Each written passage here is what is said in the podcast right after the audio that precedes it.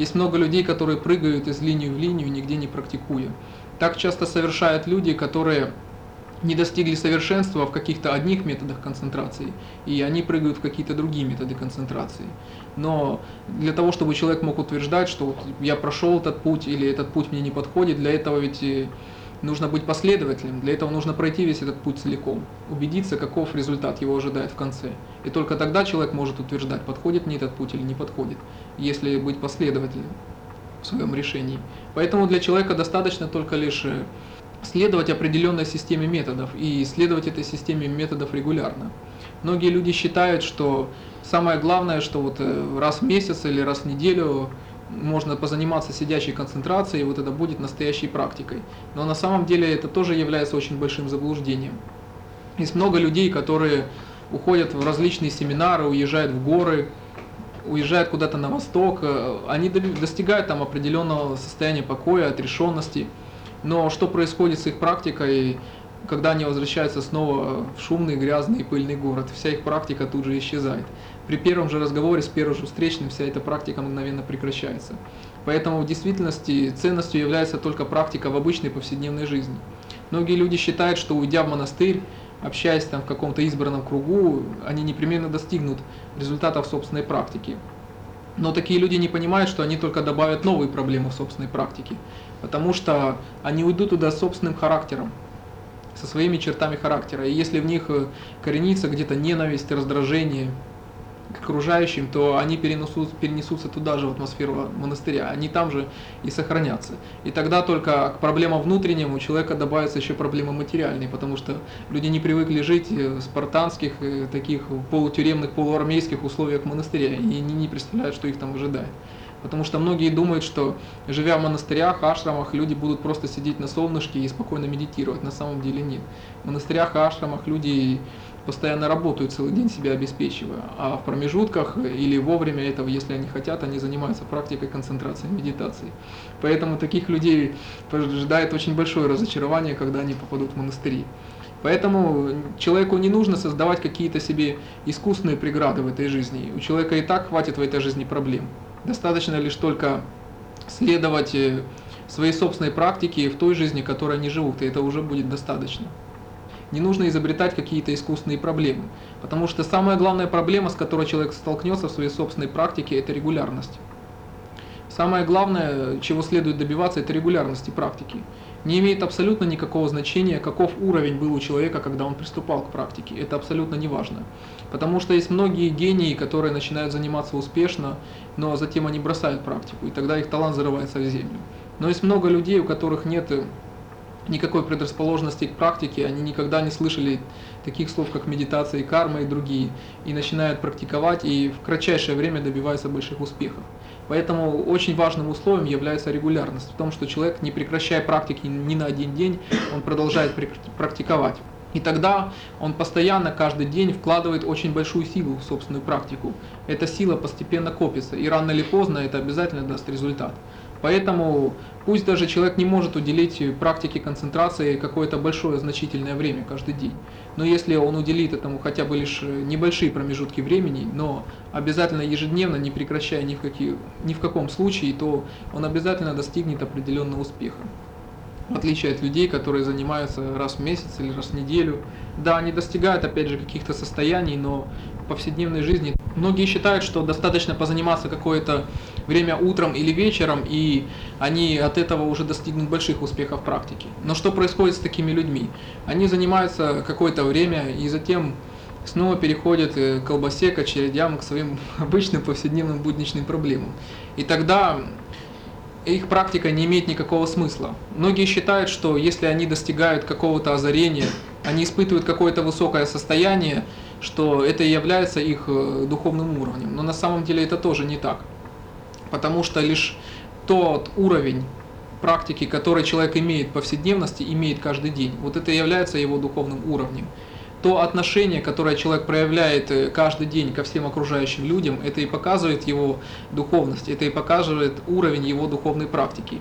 Поэтому если человек может сохранить хотя бы отчасти покой и контроль над своими мыслями и чувствами каждый день в тех повседневных делах, которыми он занимается, это и будет э, его уровнем духовного развития, а не те откровения, которые он может испытать раз или два в жизни. Поэтому самое главное, чтобы человек стремился практиковать, стремился практиковать каждый день, чтобы он не только высидел какое-то дежурное время, которое он для этого наметил. Самое главное, чтобы у него сохранилось это стремление к практике. Есть многие люди, которые говорят, что вот я хочу заниматься, но у меня нет времени, у меня нет сил, у меня очень много проблем или какие-то еще причины. Но это происходит лишь только по одной единственной причине, что 24 часа в сутках они остаются по-прежнему. Это происходит по другой причине. Просто какие-то другие дела люди считают для себя более важными, чем эти, только и всего-то. Но если человек считает, что для него духовная практика действительно важна, то тогда такой человек достигнет больших результатов. Самое главное, чтобы человек сохранил в себе стремление чтобы он постоянно стремился духовно совершенствоваться. И тогда он найдет и время для практики, и место, и все остальное. Все остальное будет в нем реализовано. Это является самым главным условием. Но если у него не будет этого стремления, то тогда все в его практике будет мешать. Есть люди, которые говорят, что вот я не могу найти тихое место для практики, что окружающие постоянно мне мешают.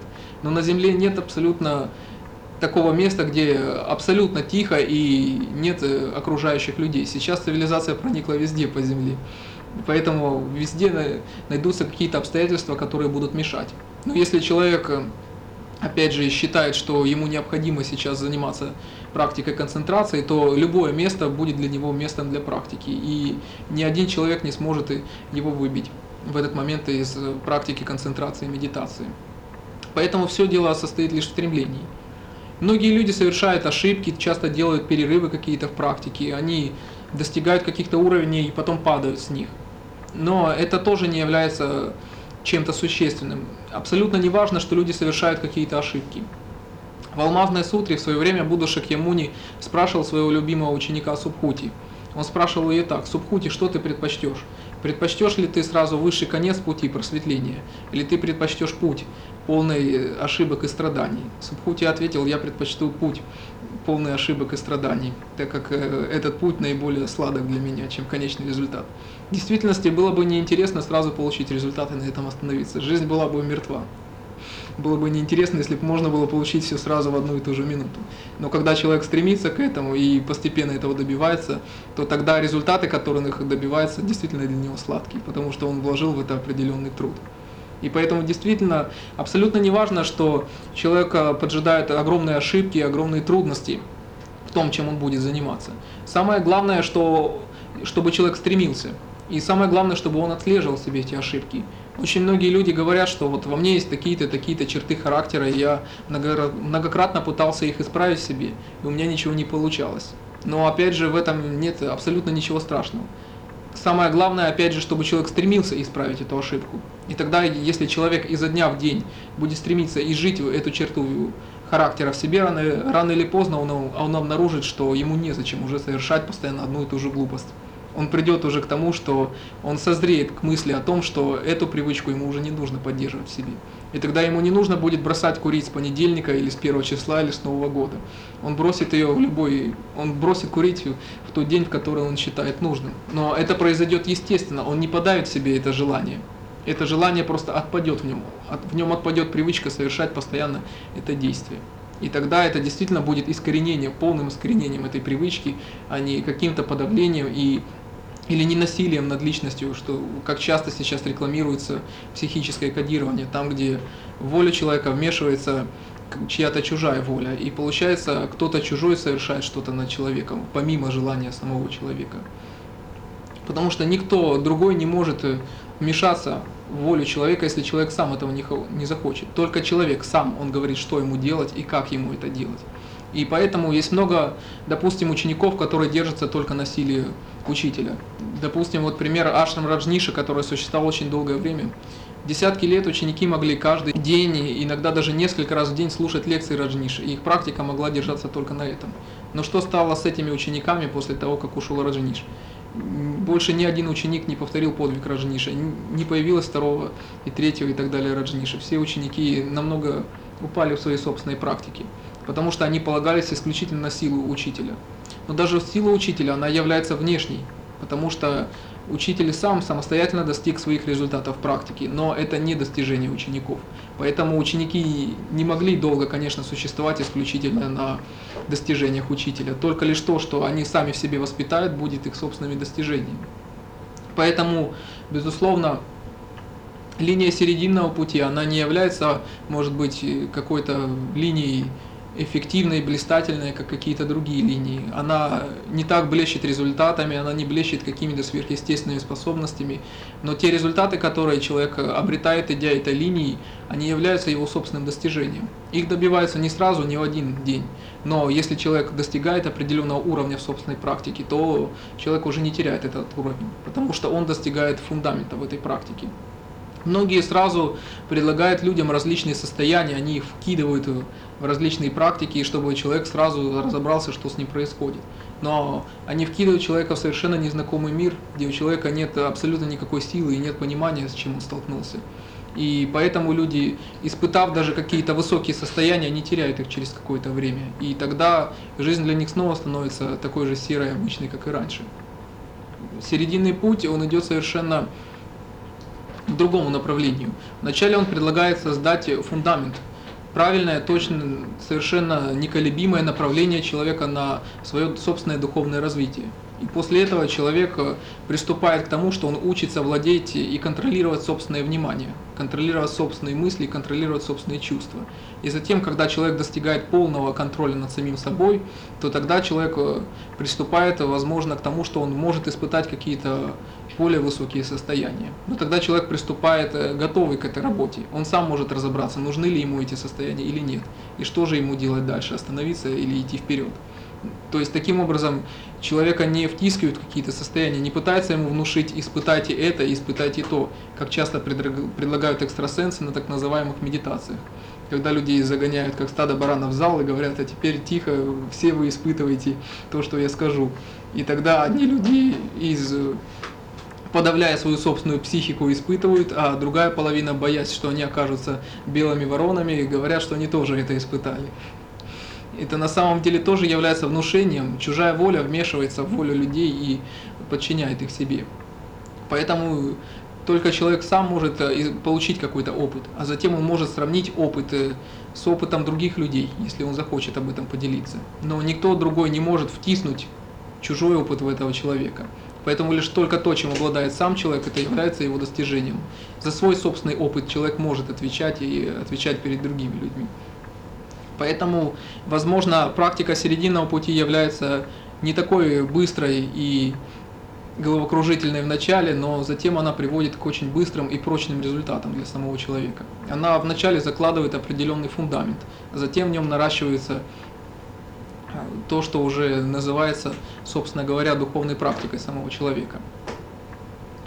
Поэтому стремление является очень важной основой. Есть много людей, которые мечутся по различным учителям, мечутся по различным центрам, но на самом деле в этих людей еще нет стремления к духовной практике. У них нет еще осознанного желания духовно развиваться. Поэтому они ищут, куда бы уехать им на восток, где бы им найти монастырь, или где им найти таинственного седовласого старца. Многие люди стремятся к различным сверхъестественным способностям, но ведь это тоже не является духовной целью. Такие люди на самом деле не искренни. С одной стороны, они хотят духовно развиваться, с другой стороны, они хотят обрести какие-то медали, какие-то ситхи, сверхъестественные способности. И поэтому сверхъест... тот, те люди, которые стремятся к каким-то сверхъестественным способностям, они лишь только воспитывают в себе свой собственный эгоизм.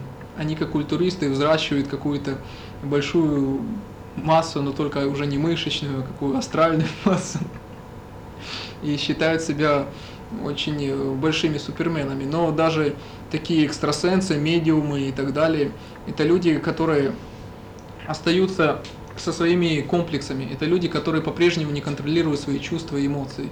И тогда даже если эти люди наращивают какую-то большую в себе энергетику, то любой абсолютно человек может разозлить такого человека или заставить сделать э, все, что угодно. И получается, даже карлик может управлять таким гигантом. Поэтому ни в коей мере это нельзя считать, что такие люди достигли чего-то особенного в жизни. Потому что сверхъестественные способности, они не являются целью в духовном развитии, они лишь являются побочной второстепенной ветвью.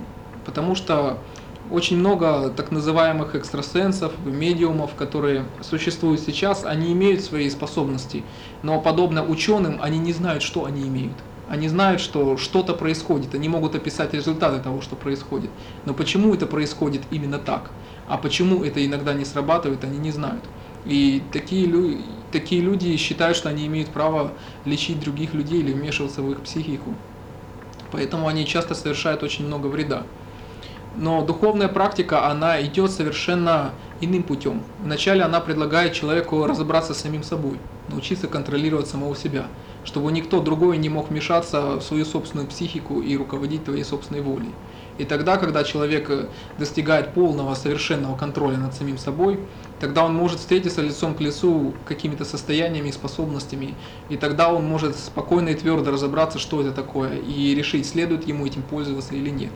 То есть тогда духовные способности в нем возникают лишь как побочное явление. И совсем не обязательно, что он будет этим блистать как фокусник в цирке. Он сам решит, следует ему этим пользоваться или нет. Вот в этом и состоит разница между экстрасенсами и теми, кто идет духовной практикой. Многие говорят, что те, кто занимается духовной практикой, это эгоисты. Они занимаются собственным развитием и не обращают внимания на проблемы окружающих. Часто очень родственники и друзья коллеги начинают жаловаться, что человек не обращает на них столько внимания, как раньше, что он начинает вести себя иначе. Часто это происходит по той причине, что люди по своей природе эгоистичны, они привыкли, что им уделяют э, постоянно какое-то внимание. И они очень любят навешивать ярлыки друг на друга. Человек говорит, что вот это называется так, этот человек хороший. Человек совершает в жизни какой-то поступок, и потом всю его жизнь уже говорят, что он плохой другому говорят, что он такой. Человеку не оставляют даже шанса на то, чтобы он изменился, стал каким-то другим.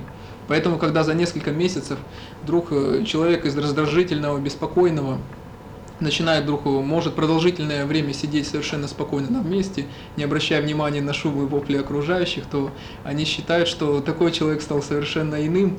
И, естественно, из страха, из боязни потому что они не понимают, что происходит. Они не знают причин, почему человек изменился.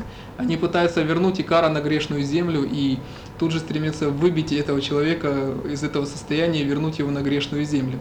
Потому что страшно окружающим всегда все, что непонятно, все, что они не могут объяснить, все, на что они не могут навешать ярлык и сказать, вот это вот такое-то. Поэтому, когда человек начинает уклоняться, обо всем судить и, как обычно, обсуждать каждого встречного, они начинают бояться избегать таких людей.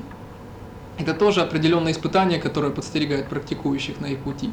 Но если практикующий продолжит свою практику, не сбиваясь со своего пути, то он сможет достигнуть того, что он обретет э, полный и совершенный контроль над собой. И тогда ни один конфликт уже не может поколебать его из себя. И тогда часто может так, что даже белая ворона может изменить весь коллектив. Окружающие, они постоянно ищут себе лидера, они ищут, на кого они могут положиться. Поэтому всегда окружающие вначале начинают отвергать то, чем занимается практикующий. Но затем они начинают интересоваться, а чем же он занимается так упорно годами. И рано или поздно все начинают этим интересоваться и смотреть на то, чем он занимается. И тогда, если человек имеет собственную силу, и тогда, если человек имеет волю, то он сможет даже двигать коллектив в том направлении, в котором он идет сам. Самое главное, если он отдает себе отчет, в каком направлении он идет, и не сбивается никуда с дороги. Поэтому ни в коей мере общество и окружающие не могут повлиять на человека, если он этого сам не захочет и сам этого не допустит. Только когда человек говорит «да» окружающим, «войдите в меня и делайте со мной все, что хотите», тогда они это сделают. Но если человек сохраняет полный и совершенный контроль над своими чувствами и полностью контролирует э, все, что, всю свою умственную деятельность, ни один из окружающих ничего с ним не может сделать. Они лишь только могут ему что-то указывать, они могут что-то говорить, они могут ему что-то кричать, но они ничего не смогут с ним сделать без того, что он сам с этим не согласится. И это является настоящим состоянием духовной практики. Многие люди говорят, что сейчас нельзя быть духовным человеком, что сейчас окружающие очень злы, и заняты лишь только э, грязными материальными целями. Но не было никогда на свете золотого века, всегда в истории существовали войны, всегда существовала у людей жажда наживы. Но, тем не менее, всегда в истории человечества находились люди, которые стремились к духовному совершенствованию, занимались искусством и собственным духовным развитием. Поэтому, если человек будет только отвечать, опять же, за самого себя, и не, несмотря ни на что не прерывать свои занятия духовной практикой, то он достигнет любых результатов, и ни одно общество, ни один социальный строй в этом ему не смогут помешать. Только он сам сумеет это сделать. Поэтому многие, люди, многие люди разочаровываются, когда сталкиваются с духовной практикой, сталкиваются лицом к лицу. Многие люди не понимают, что очень важным условием, опять же, является регулярность и постоянное стремление к духовной практике. И очень многие люди не понимают, что вначале необходим прежде всего фундамент, в том, что им это действительно было нужно. И только тогда, когда им это действительно становится нужно, когда в них созревает потребность к духовному развитию, когда это не становится каким-то удовлетворением любопытства или каким-то новым книжным знанием, только тогда человек сможет реализовать эту потребность и сможет реализовать ее в той жизни, в которой он живет. Каждому человеку дается достаточно энергии для того, чтобы он сумел достичь абсолютно любых состояний. Но лишь дело в том, что люди часто не пользуются этой, этой энергией. Люди часто рассеяны. Люди часто закрывают себе собственные токи энергии. Люди, допустим, читают в, такой-то книжке, там, нужно питаться так-то или жить нужно так-то. Кто-то пришел, им посоветовал там делать и то-то. Люди выполняют чьи-то чужие советы и рекомендации. И они не слушают свое собственное тело, они не слушают свои собственные ощущения. Люди сами закупоривают свои токи энергии, они не пользуются тем, что им дано. Но если человек пользуется хотя бы тем, что он чувствует, он пользуется ощущениями своего собственного тела, он хотя бы пользуется той энергией, которая идет через него, ему этого будет вполне достаточно. Человеку нет никакой необходимости вампирить откуда-то энергию со стороны или получать от кого-то. Достаточно хотя бы сохранить то, что дано каждому человеку от природы, и это уже будет самым большим достижением. Поэтому лишь только если вы не будете мешать своим собственным током энергии, не будете пытаться насильственно как-то в это вмешаться, а просто послушаете это, послушайте то, что идет через вас, и позволите этому течь, то этого уже будет вполне достаточно. Практика концентрации, она как раз раскрывает человеке естественность. Человек раскрывается навстречу спонтанности, он позволяет, чтобы с ним спонтанно что-то произошло. Он не закупоривает себе в какие-то рамки «я должен» или «вот со мной что-то произойдет». Он просто занимается практикой концентрации и все. И в этот момент с ним действительно может что-то произойти, и тогда это будет действительно настоящим его подлинным переживанием, в котором он может действительно что-то ощутить часто очень люди живут запрограммированно. Человека идет по привычному маршруту, заходит в привычный дом, человек открывает привычную дверь, заходит в привычную комнату, смотрит на привычных ему людей, которых он видел десятки лет. Он уже часто не видит никакого цвета дом, никакая погода на улице, никакие лица у его окружающих. Он привык, что вот здесь должна сидеть жена, там должны сидеть дети, что дом непременно серого или оранжевого цвета и всего-то. Он уже не замечает того, что происходит с ним сегодня. Он лишь э, запомнил какую-то картинку, которая произошла с ним годы назад. И он не замечает, что происходит с ним в реальной жизни сейчас. Он, человек буквально спит. И поэтому в самом деле жизнь тогда становится серой, обычной, она абсолютно запрограммирована и не происходит никаких событий. Ну и поэтому для того, чтобы человек ощущал, получал какое-то счастье в этой жизни, для этого ему не нужно ехать куда-то в какие-то краи, искать, какой, искать диковинный какой-то рай или какое-то особое место. Для этого ему достаточно просто открыть глаза и посмотреть на то, где он живет с кем он живет и как он живет, и все. И тогда он может получить какое-то счастье. Когда исчезнет вот эта запрограммированность, исчезнет постоянное исследование общественного мнения, исследование мнения окружающих. Если человек просто посмотрит на то, какой жизнью он живет и как он живет, и все этого будет уже достаточно, не нужно ничего искать. Единый путь в самом деле можно сказать, что это путь воина. Потому что воин, когда он оказывается на поле битвы, это человек, который может положиться исключительно на самого себя. Человек может там что-то запрограммировать, рассчитывать э, до, до того момента, пока не начался бой. Но когда человек оказался уже на поле битвы, ему уже никто не поможет. Лишь только он сам, лишь только то, что у него есть в руках, и свои собственные силы, только это ему поможет. Точно так же, когда человек начинает заниматься духовной практикой, ему уже никто не может помочь. Если у человека есть мужество, если у него есть сила заниматься духовной практикой, и если у него есть решимость пройти этот путь до конца, то только тогда человек сможет в действительности чего-то достичь. И никто, ни учитель, ни те, кто будет с ним заниматься рядом, они не смогут проделать за него те трудности, которые ему предстоит испытать. Поэтому в самом деле серединный путь и вообще путь любой духовной практики – это настоящий путь воина. Почему называется серединный? Серединный путь? Потому что это путь э, не следования крайностям, это путь следования определенной середине в жизни. Многие люди считают, что вот нужно лишь следовать э, материальному аспекту в жизни, заниматься только материальными проблемами, а о внутреннем, о духовном им думать не следует. Существует другая точка зрения, что нужно заниматься только духовными, внутренними аспектами, а о материальном мире можно не заботиться. Но ведь и то, и другое – это как две стороны одной медали. Не существует ведь отдельно мира духовного и мира материального. Все живут на одной планете. Все живут одной единственной жизнью.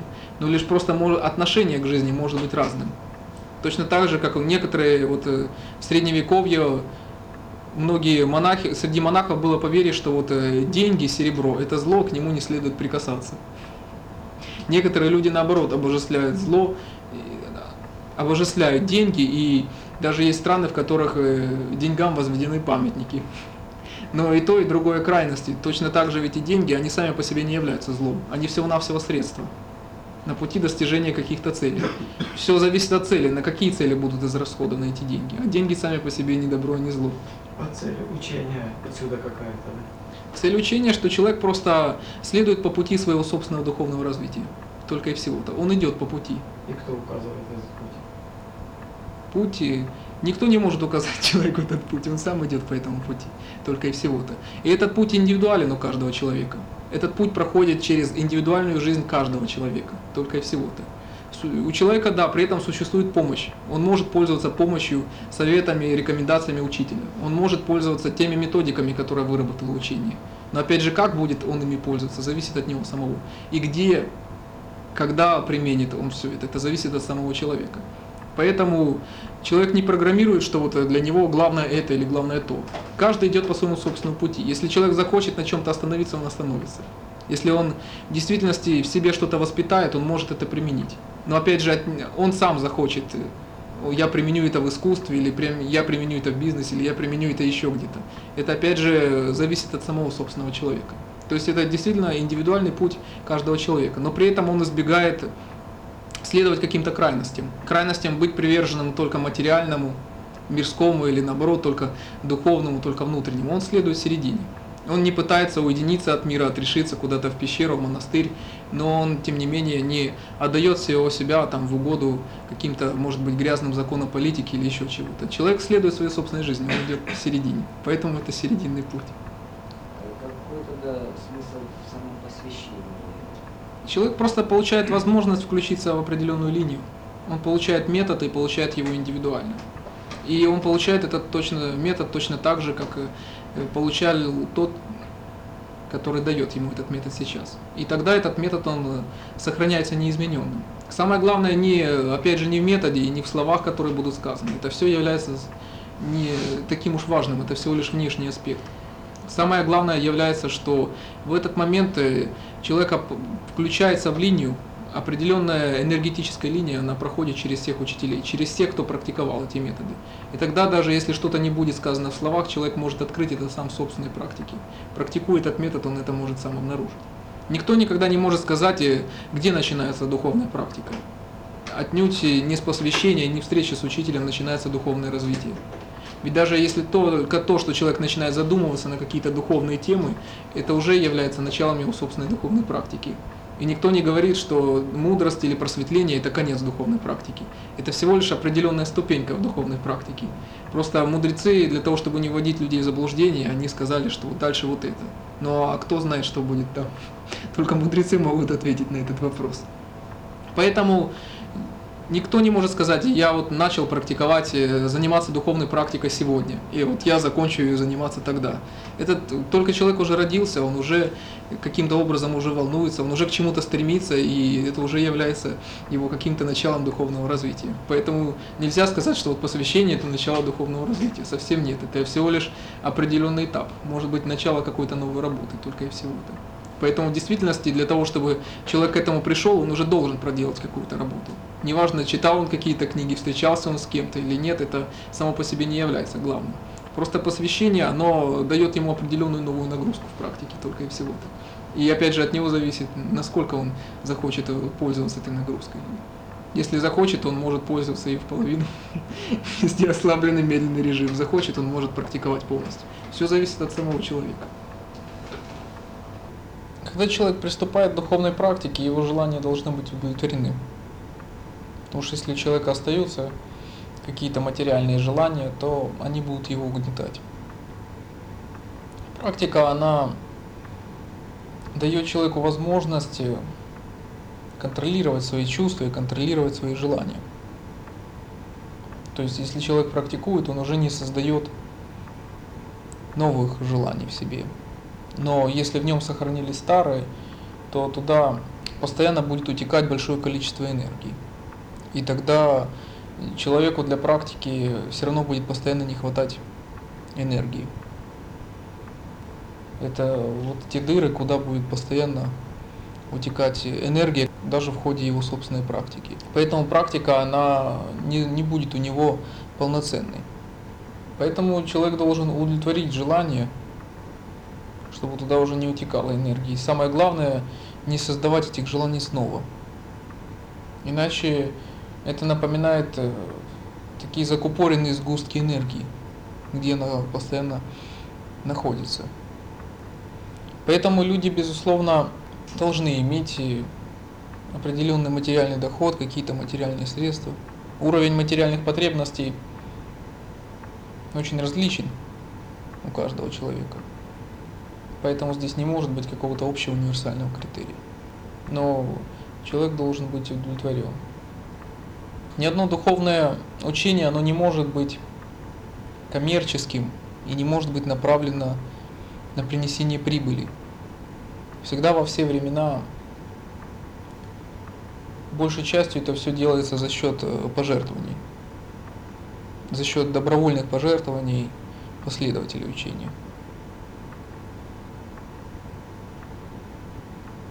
Поэтому, если учения будут входить только нищие последователи, у которых нет э, собственного дохода, то у них, у них не будет средств, которые они могли бы давать на развитие и распространение учения.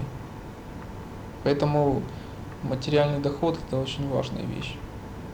Хотя, безусловно, здесь э, не нужно прибегать к крайности и целиком ударяться в погоню за деньгами.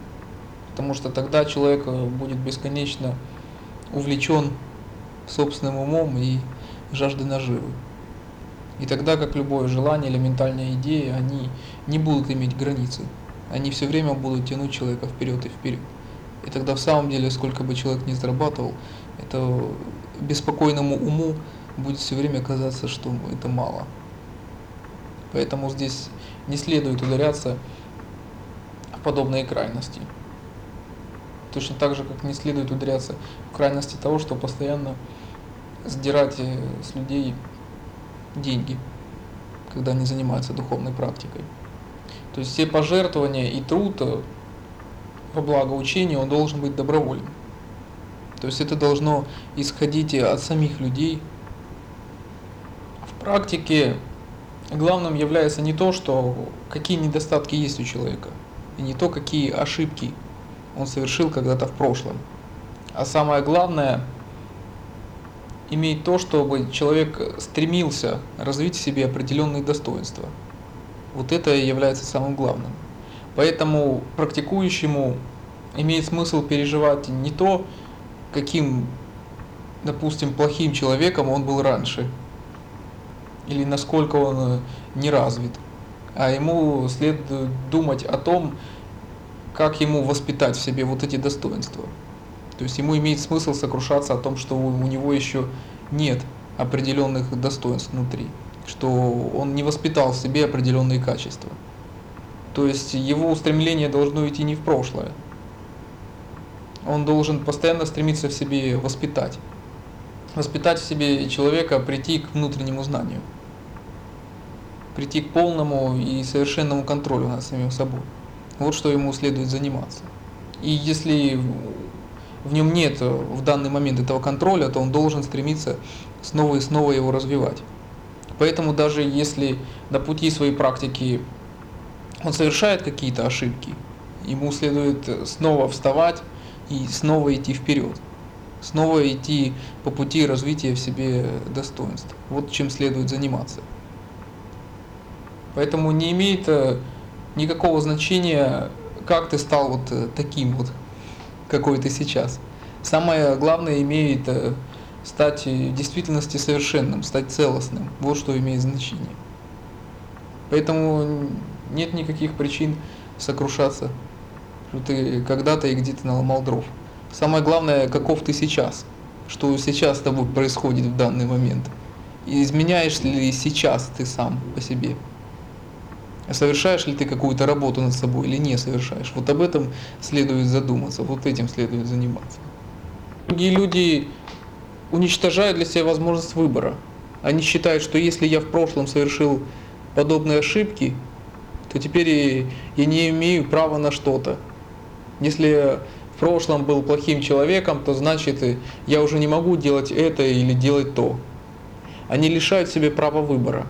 В любой момент у человека всегда есть право выбора. И не бывает такой ситуации, когда нет выхода. У человека всегда есть шанс. И сколько бы человек ошибок не совершил, у него есть шанс исправиться. У него всегда есть шанс измениться. Все опять же зависит от него самого. Просто люди сами сознательно себя лишают этого выбора. Они говорят, я это сделать не могу, или я это сделать не должен. Или они просто дают право выбора другим людям, чтобы другие люди решали, как им жить и что им нужно делать. Но тем не менее, это тоже люди совершают добровольно. Они просто в таком случае пассивно, они подчиняются, пассивно выполняют чужую волю.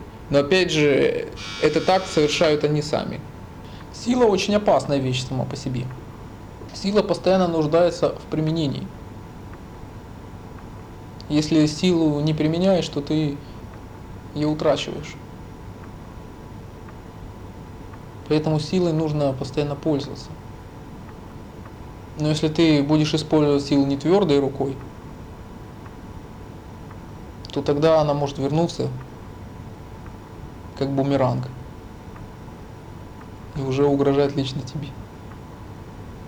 Но силу необходимо использовать. В общем, не жалеть. Жалеть не нужно. Ты можешь сомневаться в принятии какого-то решения. Ты можешь долго сомневаться в принятии какого-то решения. Но затем, когда ты принимаешь решение, то ты должен ему следовать. И неважно, опять же, какую цель ты перед собой ставишь. Маленькую или высокую. Если ты поставил цель, то ты должен ее добиться для того, чтобы выглядеть хорошо в глазах других. А хотя бы отвечая перед самим собой, что ты поставил цель и ты ее добился, что ты принял решение, и ты осуществил свое решение. Вот тогда любое решение, которое бы ты не принял, оно будет выполнено. Тогда окружающим будет достаточно силы твоего слова. Потому что они будут знать, что если ты дал слово, оно будет э, выполнено, независимо ни от каких обязательств.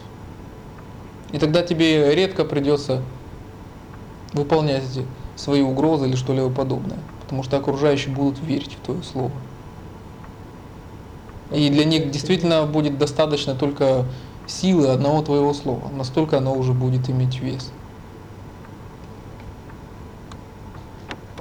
Потому что если ты будешь ждать всю жизнь, или ты будешь постоянно сомневаться в принятии решения, то ты никогда и не примешь этого решения. И тогда сила уйдет. Тебе будет казаться, что ты все можешь, что ты такой же молодой, как и раньше, а уже и годы не те, и сила уже не та. Поэтому нельзя постоянно только делать, что сомневаться. Нужно принимать решения и нужно их отстаивать.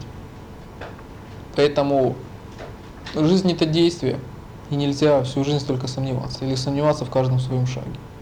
Никто никогда не может быть абсолютно ни в чем быть уверен. И каждый следующий миг жизни для человека это шаг неизвестный.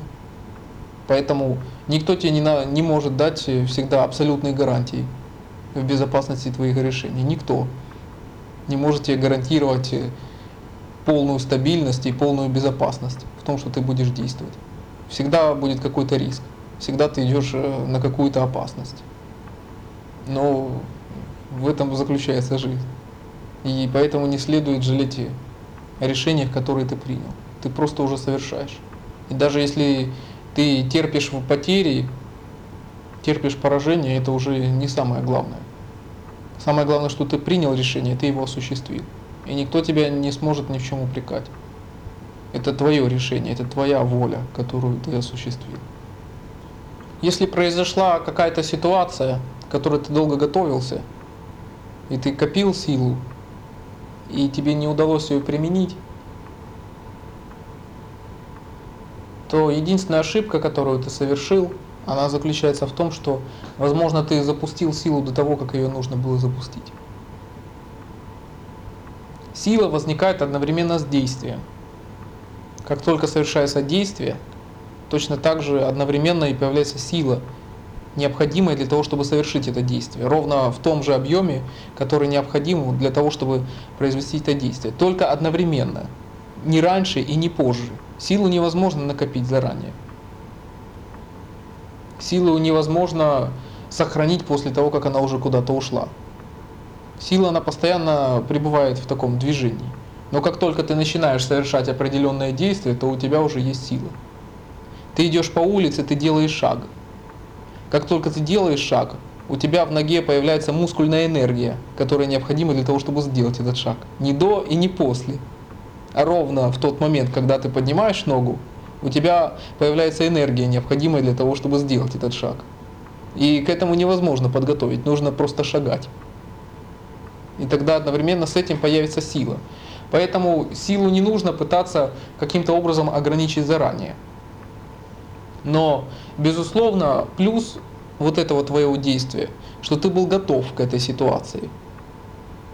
И какими бы трудностями и препятствиями для тебя уже не была бы сопровождала, не сопровождалась бы эта ситуация, ты был к ней готов, ты был настроен пройти эту ситуацию и решить ее. Поэтому готовность это великая вещь. Но просто люди часто себя ограничивают готовностью к одной ситуации, а попадают в совершенно другую, к которой они не готовы. Это усеченная готовность. То есть люди вместо того, чтобы защититься, они еще больше открываются, открываются не в попад. Поэтому самое лучшее быть готовым к любой ситуации, которая бы с тобой не произошла в этот момент.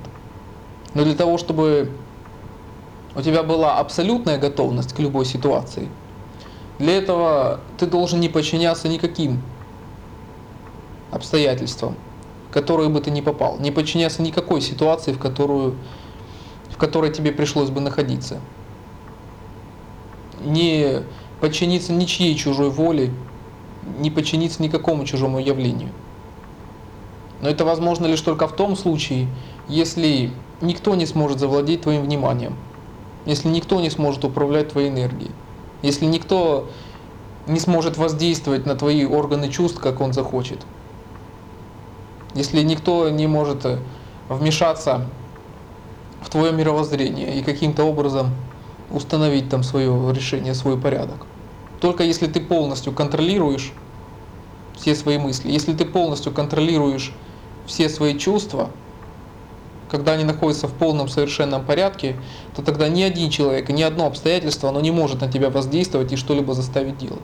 И тогда любая ситуация, в которую ты бы не попал, у тебя будет решение, как следует поступить. И это будет твое решение, а не чье-то. И ты не совершишь чего-то такого, из-за чего тебе впоследствии будет, ты пожалеешь. Ты совершишь э, действие, которое потребуется именно в данной ситуации. Потребуется именно для тебя, а не для какого-то другого человека. Поэтому ты сможешь воспользоваться чьим-то советом, чьей-то рекомендацией, посмотреть, что происходит вокруг тебя. Но руководствоваться ты будешь исходя исключительно из собственной воли и из собственных интересов, а не из чьих-то чужих. И тогда ты никогда не ошибешься и не совершишь ничего во вред себе. И тогда, даже если в том случае что тебе придется умирать, то ты будешь готов к смерти. Ты сможешь даже смерть принять достойно. И тогда ничто тебя не сможет напугать. Поэтому лучшим регулятором силы и самым ее правильным применением является именно ответственность. Когда ты отвечаешь за тот поступок, который совершаешь, и когда ты принимаешь на себя ответственность за все последствия этого поступка. Опять же, не перед другими, а хотя бы перед самим собой. Ты отвечаешь, что если ты за что-то берешься, то ты это сделаешь. Тогда ты никому не позволяешь вмешиваться в твою свободу. Но ты не будешь посягать на свободу других людей. Тогда, если тебя будут о чем-то просить, ты можешь чем-то помочь. Но опять же, не потому, что ты обязан помогать, а потому что ты хочешь помочь. И тогда даже если ты уступаешь место в кому-то транспорте, ты уступаешь не потому, что надо уступать каким-то людям место в транспорте, потому что это положено, и, не из-за того, что на тебя плохо посмотрят, а потому что ты хочешь это сделать. И не общественная мораль тебя заставляет э, это делать, а ты это делаешь по собственному желанию. Вот это есть правильное применение сил. Тогда ты всегда будешь чистый, и ты никогда не загрязнишься. Откровенность. Откровенность перед собой. Другие люди могут найти, конечно, повод сомневаться в тебе. Они могут э, тебя в чем-то упрекать. Им могут не понравиться какие-то твои поступки. Они могут не понимать какие-то твои поступки. Но ты совсем не обязан следовать мнению какой-то бабушки у подъезда или мнению родственников – или мнению коллег по работе, ты можешь совершать поступки, исходя из собственного понимания, из собственного чувствования. Но только тогда, когда ты уверен в своих поступках и в своих словах, то тогда это сила –